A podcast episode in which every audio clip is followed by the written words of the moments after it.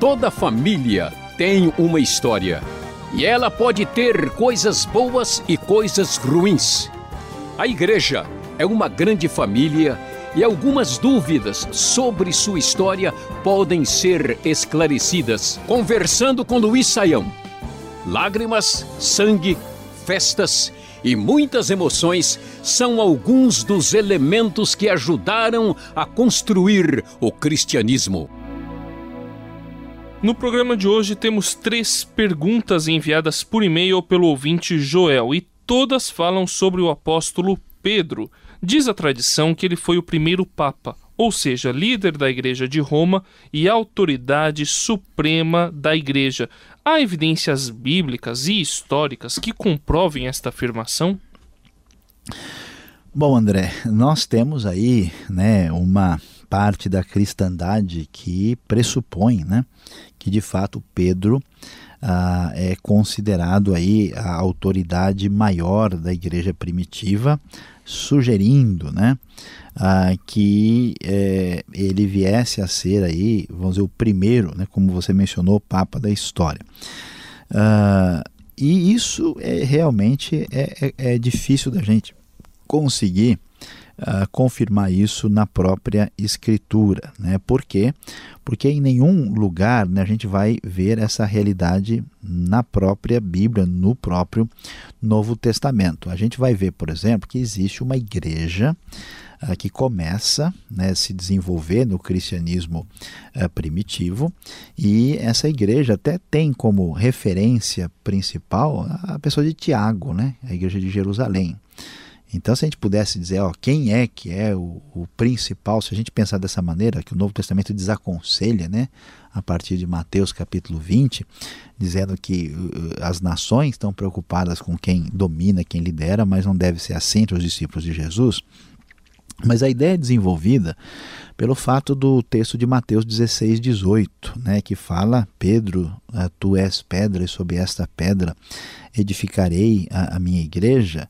Ah, o sentido desse texto não tem a intenção de dizer que Pedro é pedra no sentido de autoridade final e como se ele fosse um papa. Existe uma ideia dos apóstolos serem aí é, é, o fundamento porque eles recebem né, a verdade de Deus e se tornam as colunas assim da igreja primitiva, mas não é o caso de imaginar que Pedro tem esse tipo de tradição. E além disso, nós vamos ver que na sequência da história da igreja primitiva, nós não temos um, uma coisa parecida com o papado depois de Pedro, no primeiro século, no segundo século, essa ideia de uma concentração eh, de poder uh, e de autoridade num determinado bispo específico que se torna alguém acima dos outros é algo que surge bem mais tarde, posteriormente.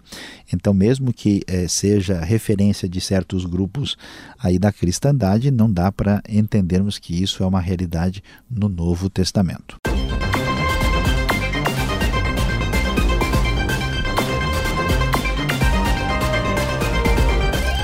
Outra pergunta do Joel. É verdade que o apóstolo Pedro nem chegou a conhecer Roma?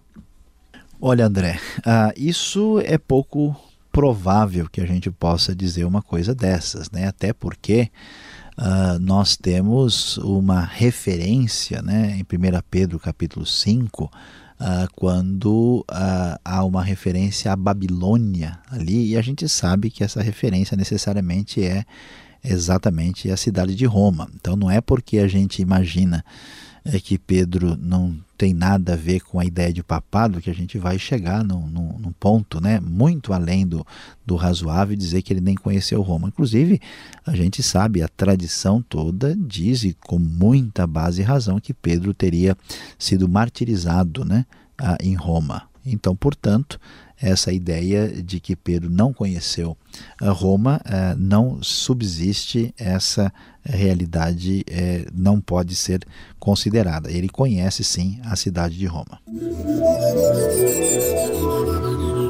A última pergunta do Joel: Se o apóstolo Pedro era casado e foi o primeiro papa, qual o motivo de grande parte dos clérigos cristãos não se casarem?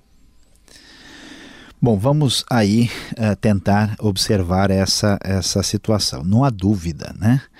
É, que eh, nós sabemos de fato que Pedro é casado. O Novo Testamento é explícito e dizer que Jesus curou a sogra de Pedro, né? Pedro, cuja casa ficava ali na cidade de Cafarnaum, junto ali bem à beira, né, da, do mar da Galileia. Ah, e enquanto isso é, é uma realidade assim indiscutível, nós vamos é, perceber que no cristianismo primitivo já havia uma ideia de celibato, né, como uma espécie de dom de algumas pessoas é, dedicadas a Deus.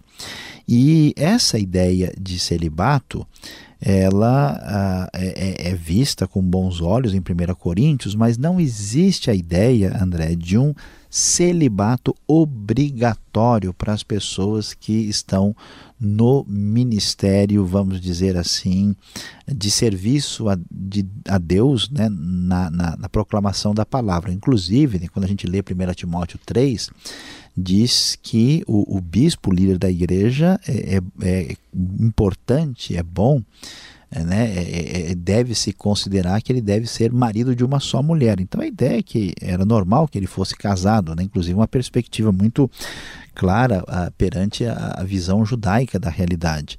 A ideia de um celibato obrigatório surgiu depois. Então o que a gente pode dizer? Que essas convicções de um celibato obrigatório tanto para uh, um sacerdote, um pastor, né, e até mesmo para a figura uh, papal, vem de outras considerações teológicas posteriores que surgiram em função de outras uh, perspectivas que foram apresentadas depois. Isso não acontece no cristianismo primitivo e não tem qualquer ligação com a prática nem de Pedro nem dos primeiros discípulos de Jesus e nem da igreja primitiva.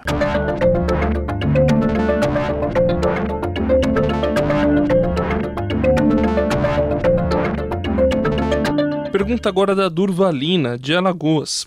Quando foi que o bispo de Roma começou a ser chamado de Papa e por que isso aconteceu? Bom, André, nós temos a plena convicção de que uh, inicialmente não existe né, esse título de Papa, uh, conforme nós vamos uh, encontrar mais tarde no início da Igreja primitiva.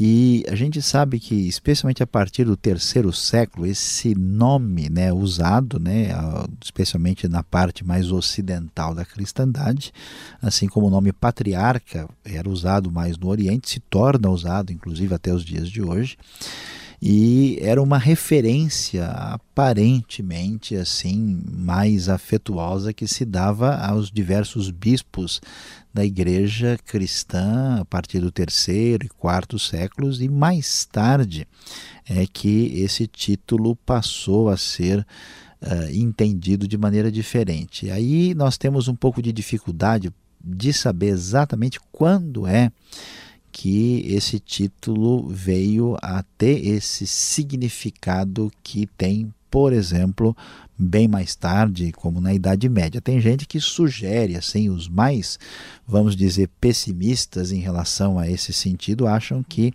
só vai existir mesmo esse conceito só a partir do século XII. Né? Os mais otimistas acham que a partir já do Século IV já existe alguma coisa assim, outros preferem localizar aí por volta do século VII, mas o que a gente sabe e com certeza é que o título com esse significado é tardio, não há como observar essa realidade de Papa no sentido de autoridade última e final da Igreja no começo da Igreja, no primeiro e no segundo século. Essa realidade de fato não existia, conforme qualquer pesquisador que seja neutro na sua abordagem a respeito do assunto. Este foi o programa Conversando com Luiz Saião. Produção e apresentação André Castilho e Luiz Saião. Locução Beltrão. Realização Transmundial. Envie você também suas perguntas para conversando@transmundial.com.br ou escreva para a Caixa Postal 18113, CEP 04626-970 São Paulo, capital. E até o próximo programa.